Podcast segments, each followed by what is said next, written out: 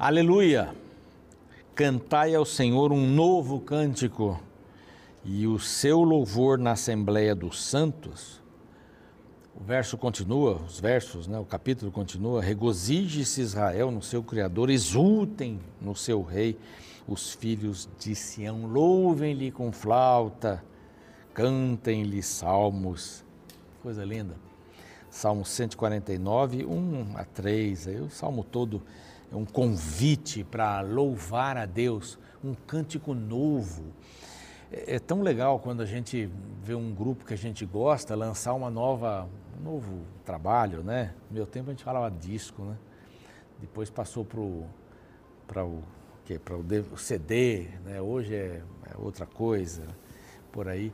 Mas é tão legal quando vê uma música nova, né? E você, puxa, essa música tocou no meu coração. Olha, tem um, uma música muito bonita, acho que não sei, é um grupo aí, acabei esquecendo o nome, mas é, é Vou Pescar. Eu falei, Vou Pescar, deixa eu ver que música é essa, né? Uma música nova. Que música linda, Pedro, vou pescar, talvez ele venha me encontrar andando sobre as águas, tal. Uma coisa assim gostosa e, e eu fico assim esperando músicas novas para a gente do Quarteto Arautos do Rei, que eu gosto muito, e outros cantores mais que a gente gosta bastante. Mas aqui diz que é um, um cântico novo, é um novo cântico.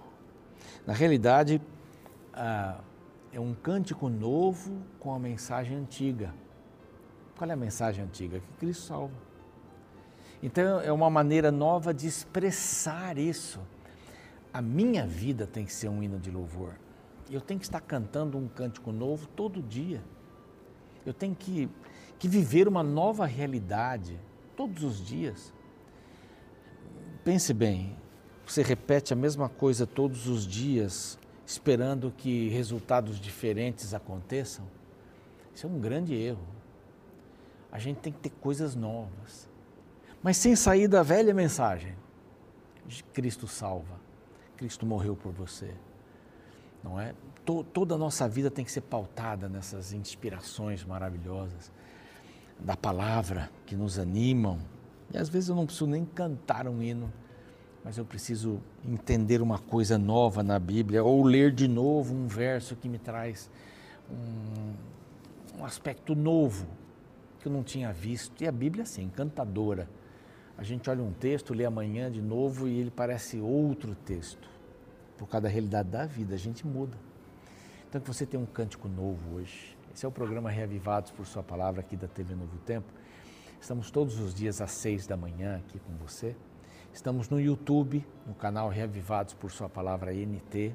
Já temos mais de 460 mil inscritos, vamos chegar ao meio milhão logo aí, se inscreva. Vai lá, busque o nosso canal. É, compartilhe também o programa com outros.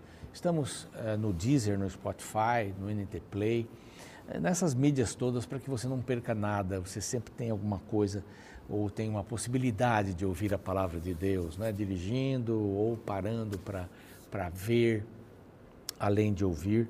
Então, temos aí esses vários caminhos para você. Nós temos assim uma atividade muito grande aqui na Novo Tempo, graças aos Anjos da Esperança. Se você quiser ser um anjo da esperança, colaborar para pregar o evangelho em português espanhol para todo mundo, então é bem simples, tem aqui um WhatsApp para você entrar em contato, tá bom? E graças aos Anjos da Esperança tem coisa nova aqui, bom, pelo menos para mim é, é, alguma coisa nova. A gente agradece muito pastor é, Batistotti por ter feito uma temporada aqui do programa Reavivados e ele mostrou, seguramente ele mostrou essa revista aqui, mas eu estou pegando pela primeira vez, Pais Preparados, Filhos de Caráter. Olha, é uma coisa extraordinária para pais. São lições muito lindas, atuais, bíblicas, para que você possa educar os seus filhos para que eles tenham caráter. É, balé, cara, é, é karatê, judô, inglês, tudo é importante, está tá certo, mas caráter é o que a gente precisa. Bom, nós vamos para um rápido intervalo. Ao voltar, o capítulo 28 de Jó. Tá bom? Aí Jó pede sabedoria. Sabedoria para Deus. Não sai daí, a gente volta já.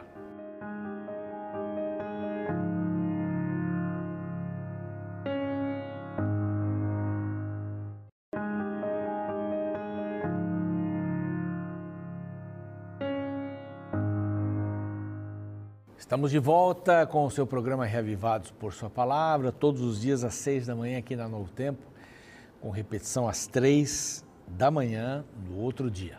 Tá? O YouTube, Reavivados por Sua Palavra, NT. Muito importante. Se você perdeu algum capítulo, você tem aí toda a Bíblia, toda a Bíblia já está gravada ali para você poder nos acompanhar. Já estamos chegando à metade dessa nova é, proposta aí, estamos chegando na metade já. Daqui a pouco estamos em Salmos, na metade da Bíblia. Olha que gostoso, a gente não, não, perde, não perde por estar lendo constantemente um capítulo da Bíblia cada dia.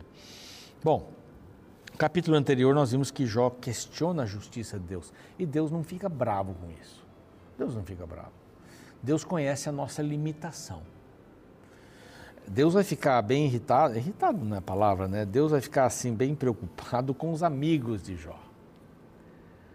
É, é interessante isso. Deus podia ter, ter feito os amigos de Jó, porque ele é onisciente, é, perder aí o, a carruagem, se desviar, errarem o caminho, é, terem outras coisas para fazer, para não chegar até Jó com essa porção de conceitos sem, é, sem a, a, a liga do relacionamento.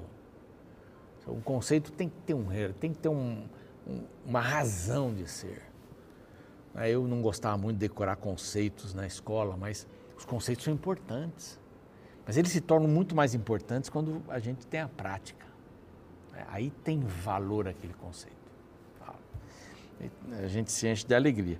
Mas aqui não tem problema. Se você questiona Deus pelo que está acontecendo na sua vida, não tem problema nenhum. Ele quer saber o que está dentro do seu coração. Ele quer saber. Jó estava preocupado porque assim, eu não tenho um pecado, eu não sou mentiroso, eu não sou ladrão. Por que, que está me acontecendo tudo isso? Geralmente as coisas ruins acontecem com os perversos, eu não sou perverso. E os amigos estavam lá, você é perverso, você é pecador, né? você tem que confessar o seu pecado, mas qual pecado? Ambos estavam se esquecendo que é o pecado, a gente pode usar esse termo, né, bem católico, mas o pecado original. É aquele pecado com o qual a gente já nasce. Não, não tem o que fazer com isso. Você é assim, você não vai ser perfeito. Tem algumas pessoas que pregam a perfeição, perfeccionismo. Eu não acredito nisso. Não serei perfeito aqui, eu posso mudar para o meio do mato. Eu posso educar meu filho sem nunca ver televisão, videogame, qualquer outra coisa mais. Só a Bíblia, nenhum outro livro. A partir do momento que essa criança tem contato com o mundo, né? A gente gosta de dizer o mundo. Né? Pronto, já vai conhecer. Acho que eu já contei aqui, né? Minha esposa fazia lá um brigadeiro fake, né? Um brigadeiro que não era brigadeiro. Não tinha açúcar, não tinha não sei o quê, não tinha não sei o que lá tal. E meus filhos comiam aquilo, mais velho, né, especialmente. O dia que ele foi a uma festa de aniversário e viu pela primeira vez um brigadeiro, é, brigadeiro normal. e comeu, e veio falar com a mãe, eu estava perto também, estava lambuzado. Ele comeu, não sei quantos que ele comeu ali.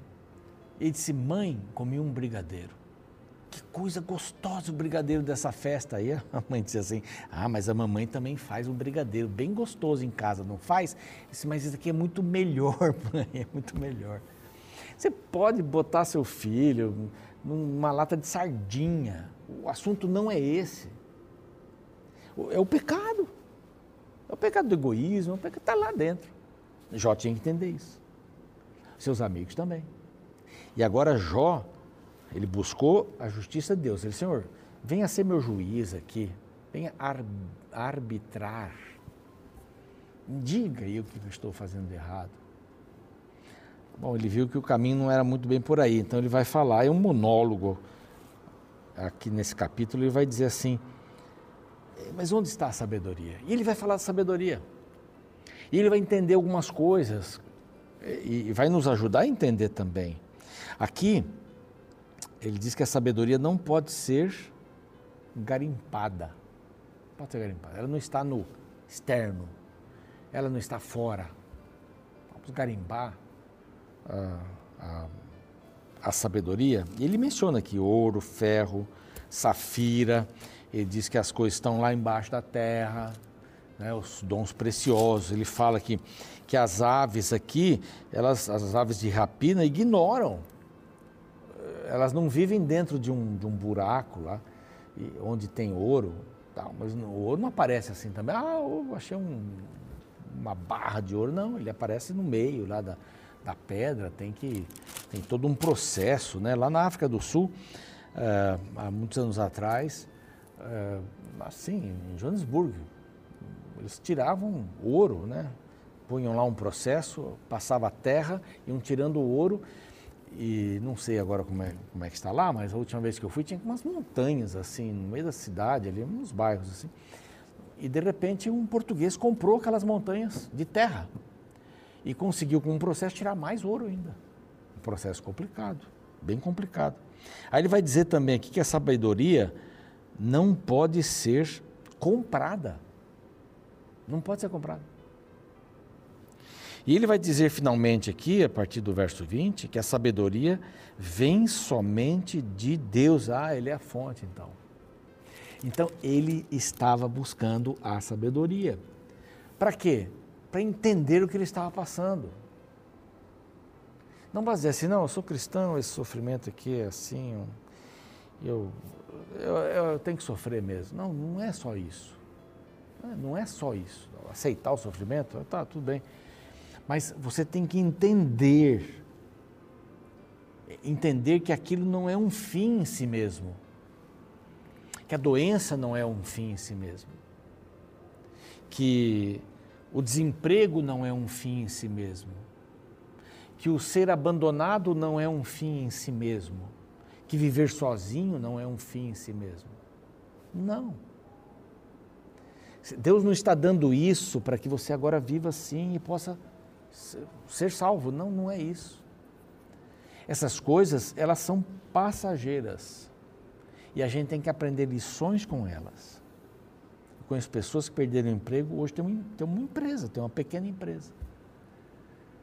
Estavam amarrados, limitados pelo emprego, das 8 às 6 da tarde, ou das 8 às 5 e meia, com uma hora de almoço com carteira assinada. Hoje tem uma empresa dando emprego para pessoas.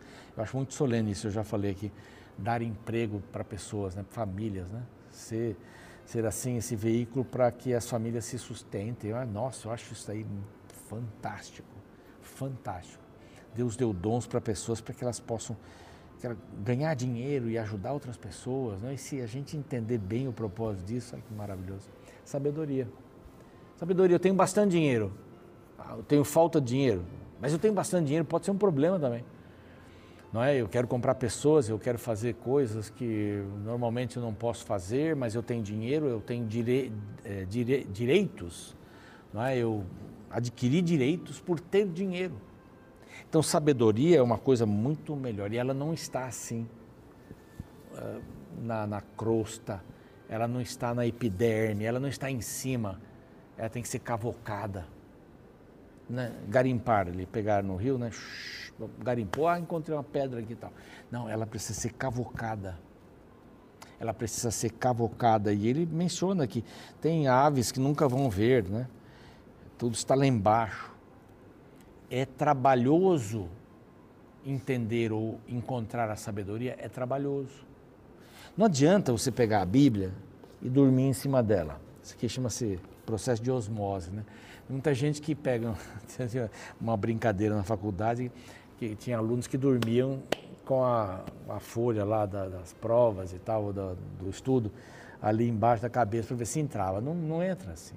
Essa não é a osmose que funciona. A Bíblia tem que estar onde? Aqui, ó, coração, na mente, aqui dentro.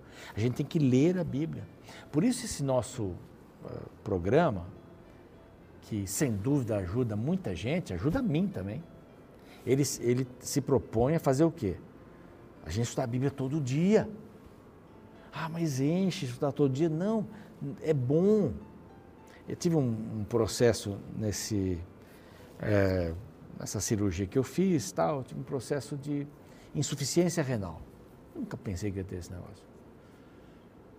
E meu filho que é médico, estava me tratando, ele e a esposa são médicos, lá em Curitiba tomar, tomar água, senão você vai ter que fazer diálise, você vai ter que fazer alguma coisa, vou ter que te internar.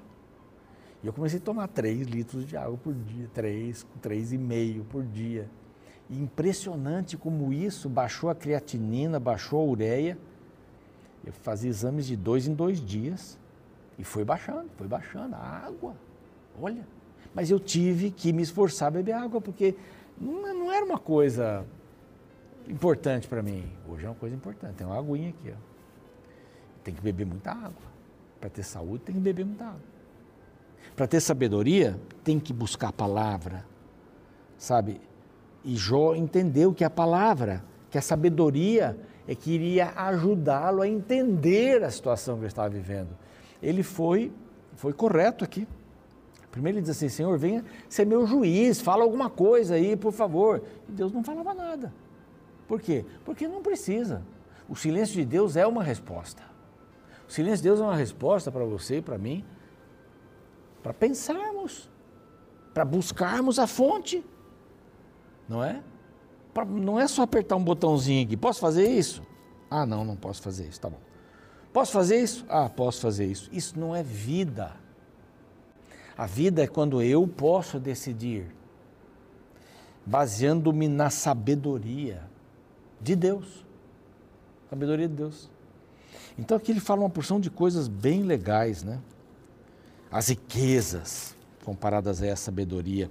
E tem um negócio interessante, eu já falei aqui: conhecimento, inteligência e sabedoria. O que é conhecimento? Conhecimento é ler bastante coisa e tal, revistas, livros, você vai lendo, vai lendo. Isso é conhecimento. Tá. O que é inteligência? Quando você consegue colocar esse conhecimento é, nas gavetas do cérebro, da, da mente. Você vai colocando, basta, essa gaveta aqui é para isso, então isso é inteligência. Eu sei um monte de coisas mas eu estou compartamentalizando, né? Engavetando. E o que é sabedoria? Sabedoria é quando a gente tem capacidade de abrir a gaveta certa. Ou de abrir um conjunto de gavetas que vai me ajudar a entender alguma coisa. Isso é sabedoria. Sabedoria envolve tempo. Sabedoria, eu até anotei uma frase que sabedoria não é encontrada pelo próprio empenho humano. Você pode ter o desejo, mas ela está num lugar que você tem que se esforçar, é, não é esforçar para se salvar, esforçar para buscar a palavra. Por quê? Porque não é comum. Paulo disse: o bem que eu quero fazer eu não faço, mas o mal que eu não quero eu faço. Então, há um esforço. Claro que há um esforço. Esforço para ler a Bíblia, esforço para orar, esforço para testemunhar. Você acha que isso é fácil? Não. Você leu a palavra hoje? Ah, que maravilha, mas você tem que ler amanhã. Você comeu hoje? Ai, que comida boa. Não adianta comer oito pratos de comida hoje, porque a comida é boa. Não, você tem que comer um pouquinho cada dia. Então, aqui está a sabedoria. Ela não é comprada. Assim, mas onde se achará a, a, a sabedoria? Nós estamos vendo uma época hoje, até queria ter um pouco mais de tempo para falar sobre isso. É chamada de pós-verdade. Sabe o que é isso? Não tem mais verdade. Verdade é o que você acha que é verdade. Essa é a sua verdade. Não existe uma verdade absoluta. Olha o perigo. Então não tem sabedoria absoluta. Então não tem Deus. Porque Deus é absoluto, ele não é relativo. Mas a gente faz um Deus relativo. Um Deusinho para cada um. O Deus que eu quero. Ah, isso aqui é meu Deus. Essa é essa é a minha vontade. Então, eh, na realidade aqui, é, Jó está nos ajudando a dizer assim: gente, tem uma verdade. A gente não vive, embora a sociedade diga isso, cada um tem uma verdade. Aí imagine só o que, que vai sair daí. O que vai sair daí. Não dá para comprar. Aí ele cita um monte de coisa aqui, né? Cita cinco vezes ouro, cita sete pedras preciosas, ônix, é, safira, coral, topázio, e vai aqui. E a partir do verso 20 ele diz assim: sabedoria vem somente de Deus. Olha aqui, verso 23. Deus lhe entende o caminho da sabedoria. E ele é quem sabe o seu lugar, porque ele prescruta. Verso 24. Porque ele vê, verso 24. Porque ele regulou, verso 25. Porque ele fixou, verso 26, porque ele determinou leis, e aí o verso 28 vem coroando tudo quando diz assim: Eis que o temor do Senhor é a sabedoria, e apartar-se do mal é o entendimento. Aqui. Temor do Senhor não é, é não é uma paralisação, temor. Ai, que medo. Não, ele energiza, ele não paralisa. O temor do Senhor me convida. O temor do Senhor não me repele, ele me atrai. E este é o princípio é a da sabedoria, o temor do Senhor, tê-lo. É relação, novamente, né? É relacionamento. Que Deus ajude você. Sabedoria não pode ser comprada, não pode, não está na superfície, tem que ser cabocada. Palavra, palavra no coração e é de Deus. Só encontramos essa sabedoria em Deus. Vamos orar? Amado Pai, nós queremos ter esta sabedoria. Jó estava procurando essa sabedoria para entender o que ele estava vivendo. Mas o Senhor ainda estava em silêncio e às vezes o Senhor faz isso conosco também. Mas que possamos ter confiança que o Senhor dirige todas as coisas. Nós queremos nos aproximar do Senhor não com medo paralisante, mas com temor energizante. Não com medo de sermos repelidos, mas é o temor que nos atrai. Que possamos viver isso em nossa vida possamos buscar sabedoria para tomar decisão sobre família, sobre trabalho, sobre finanças, sobre fé. Em nome de Jesus, amém. O programa segue, eu fico por aqui. Amanhã, capítulo 29 de Jó. Espero você.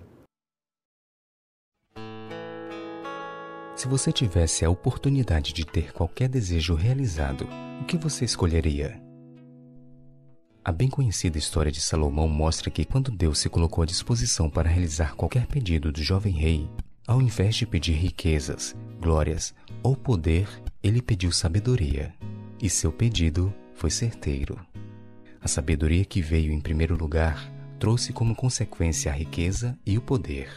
Porém, se fosse o inverso, não daria certo. Quando o poder e a riqueza chegam nas mãos do tolo, elas são facilmente corrompidas e desperdiçadas. Assim, a sabedoria é necessária para a boa administração da vida. Diante da necessidade de sermos sábios, uma pergunta natural que surge é: onde encontramos a sabedoria? Esta também é a questão levantada no verso 12 do capítulo 28 do livro de Jó. Nesta sessão encontramos a seguinte pergunta: Onde se achará a sabedoria? Para Jó, a resposta a essa pergunta era fundamentada, pois a partir do verso 16 ele afirma: O seu valor da sabedoria não se pode avaliar pelo ouro de Ofir, nem pelo precioso ônix, nem pela safira. O ouro não se iguala a ela, nem um cristal. Ela não se trocará por joia de ouro fino. E então, no final do capítulo, ele apresenta a resposta: Eis que o temor do Senhor é a sabedoria. Como entender isso na prática? Pense comigo. Você teria coragem de cometer algum ato pecaminoso na presença de sua mãe ou de uma pessoa que você ama muito? Se houver realmente amor, a resposta para esta questão será um categórico não. Nós não gostamos de envergonhar aqueles a quem amamos. Da mesma forma, o respeito pela presença divina deve fazer parte da vida de seus filhos, não apenas nos programas da igreja, mas no trabalho, na escola, diante do computador, dentro do quarto, em todos os momentos, em todos os lugares, diante de qualquer pessoa ou mesmo sozinho. E assim, quando a tentação bater a porta do coração, basta se perguntar: Isso que estou pensando em fazer agrada a Deus, a quem tanto amo? Teria eu coragem de cometer tal maldade na presença do meu Criador? Esses princípios podem nos ajudar nas decisões importantes de nossa vida, trazendo sabedoria em momentos cruciais. Eu gosto da frase que geralmente vemos em estabelecimentos comerciais, a qual declara: Sorria, você está sendo filmado. Ela nos lembra que estamos sendo observados, portanto, não deveríamos fazer nada ilícito. Da mesma forma, o cristão deveria manter diante de si a certeza de que seus atos sempre estão descobertos diante dos olhos de Deus. Esse sentimento da presença constante do Pai Celestial desenvolve sabedoria em nossa vida. Afinal, como lembra Jó, o temor do Senhor é a sabedoria.